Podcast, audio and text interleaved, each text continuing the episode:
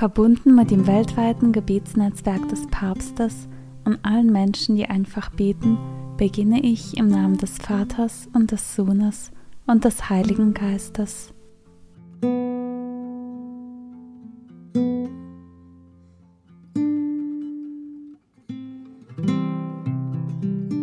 Im November beten wir besonders für den Heiligen Vater, dass er in Erfüllung seiner Sendung die ihm anvertraute Herde mit Hilfe des Heiligen Geistes begleite.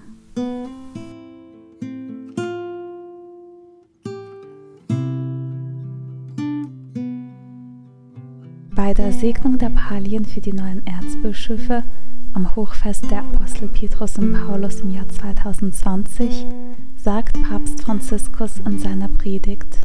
Die Kirche hat gleich zu Beginn eine kritische Phase durchgemacht. Herodes wütete, es kam zu einer gewaltigen Verfolgung. Der Apostel Jakobus war getötet worden. Und nun wird auch Petrus verhaftet. Die Gemeinschaft scheint um ihre führenden Köpfe gebracht worden zu sein. Jeder fürchtete um sein Leben. Und trotzdem flieht in diesem tragischen Moment niemand, Niemand denkt daran, seine eigene Haut zu retten. Keiner lässt die anderen im Stich, sondern alle beten gemeinsam.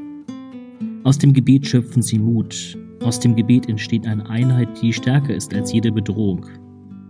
Petrus wurde also, so heißt es in der Apostelgeschichte, im Gefängnis bewacht. Die Gemeinde aber betete inständig für ihn zu Gott.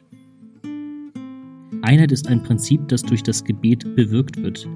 Denn das Gebet ermöglicht es, dem Heiligen Geist einzugreifen, Hoffnung zu schenken, Distanzen zu verringern und uns in Schwierigkeiten zusammenzuhalten. Doch etwas anderes fällt auf.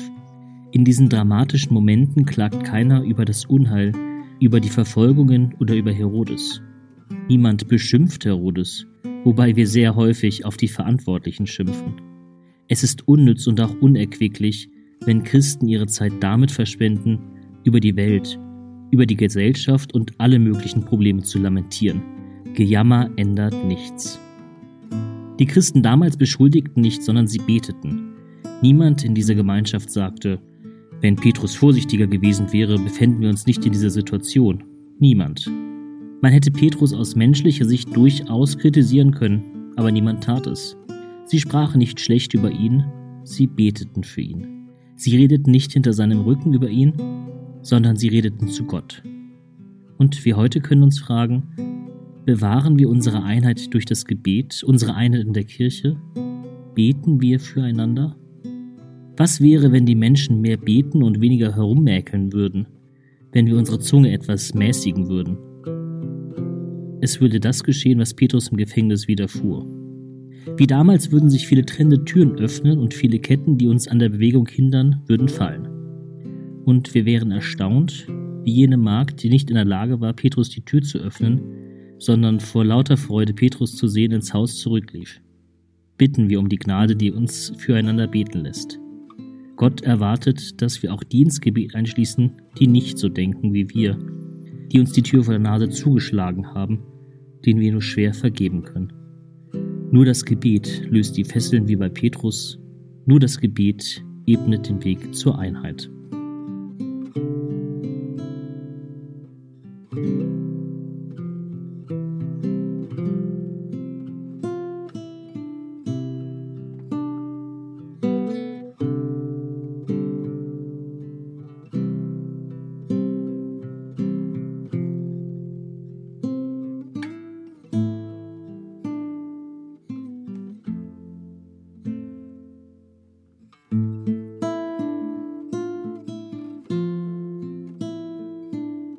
Der Papst bittet um das Gebet für seinen Dienst der Einheit.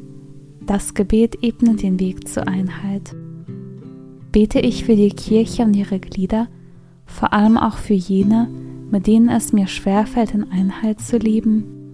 Fühle ich mit der Kirche?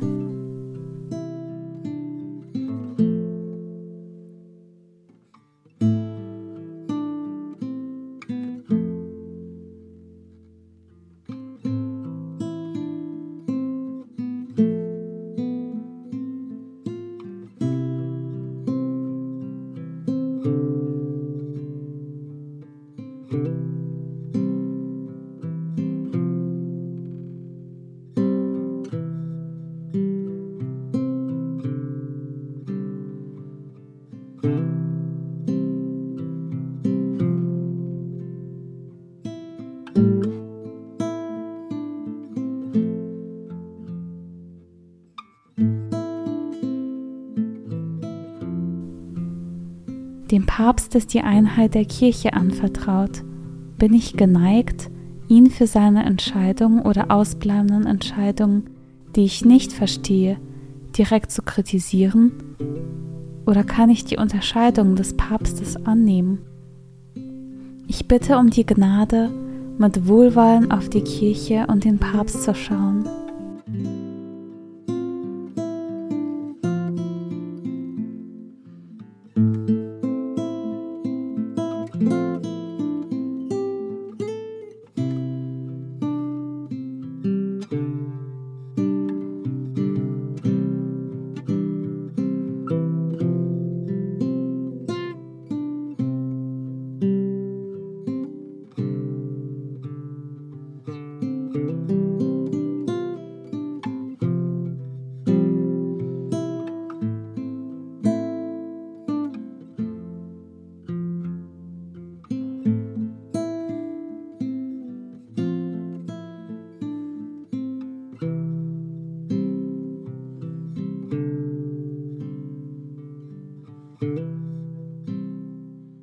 Beten wir für den Heiligen Vater, dass er in Erfüllung seiner Sendung die ihm anvertraute Herde mit Hilfe des Heiligen Geistes begleite. Vor meinem inneren Auge lasse ich Bilder und Worte von Papst Franziskus, die ich erinnere, aufsteigen. Welche Bilder, Momente des Pontifikats sind besonders für mich? Den Heiligen Vater und seine Sendung vertraue ich Gott an.